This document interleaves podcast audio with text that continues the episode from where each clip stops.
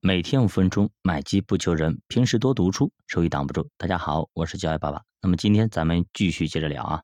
直到一九一三年，美国经济学家叫威斯利·米切尔才给了经济周期一个精准定义。他认为啊，一个周期从扩张开始，然后是衰退，进而呢收缩，最后复苏，这个变化循环的重复着发生着，并且一到十年或者十二年左右一个循环。那么米切尔强调两点啊，第一点就是总量震荡不一定什么原因就会引发危机，造成的后果也差不多，所以你不一定你通过后果去揣测原因，那么不一定。第二个是周期也不固定，所以规律性不足，不要刻舟求剑。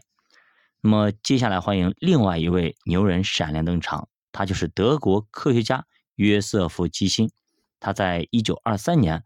分析美国和英国三十一年的数据，发现一个新的周期。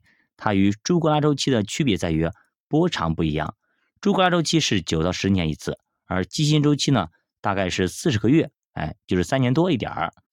那么就在这个时候呢，另外一个人也有了新的发现。那么他就是西蒙库兹涅茨，他收集了一些数据啊，特别是也监测了国民收入。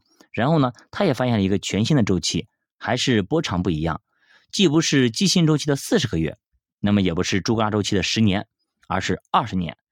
这个理论刚发表不久啊，一个叫做霍伊特的绅士又提供了一些证据啊，证明房地产周期平均是十八年。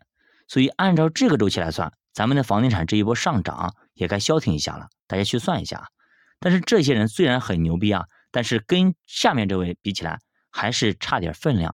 那么在一九一零年啊。一个俄国十八岁的学生研究资本主义的问题啊，然后呢，一九二四年他形成一个长达八十页的研究报告。他认为呢，资本主义经济一共走了两个周期，每个周期平均是五十三点三年。而在当时，他断定啊，资本主义刚开始要进入了第三个周期，长达五十年的周期了。这个人就是大名鼎鼎的尼古拉康德拉季耶夫。那这个周期，也就是咱们说的康波周期啊，其实就是康德拉季耶夫周期，那么简称康波周期啊。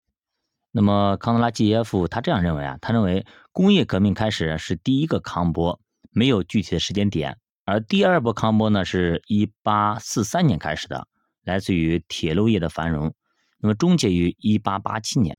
那么第三波康波呢是一八九三年的经济危机开始的，而在他的发表观点的那一年啊，一九二六年。他设想这个周期已经进入了高潮。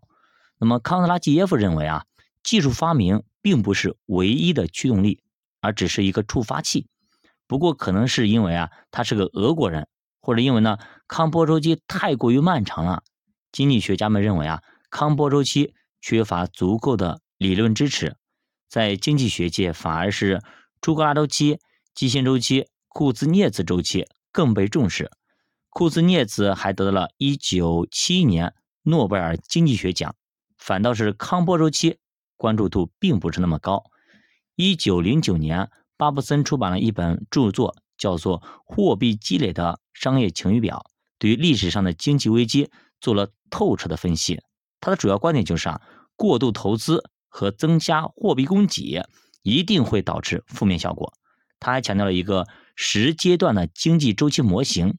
那么这个模型到底有哪一些呢？我们下期给大家继续接着讲。教爸读书陪你一起慢慢变富，我是教爸，下期见。如果大家对投资感兴趣，可以在喜马拉雅 APP 搜索“教 A 爸爸的读书”，点击主播头像，关注主播新米团，跟主播一起探讨财富的秘密。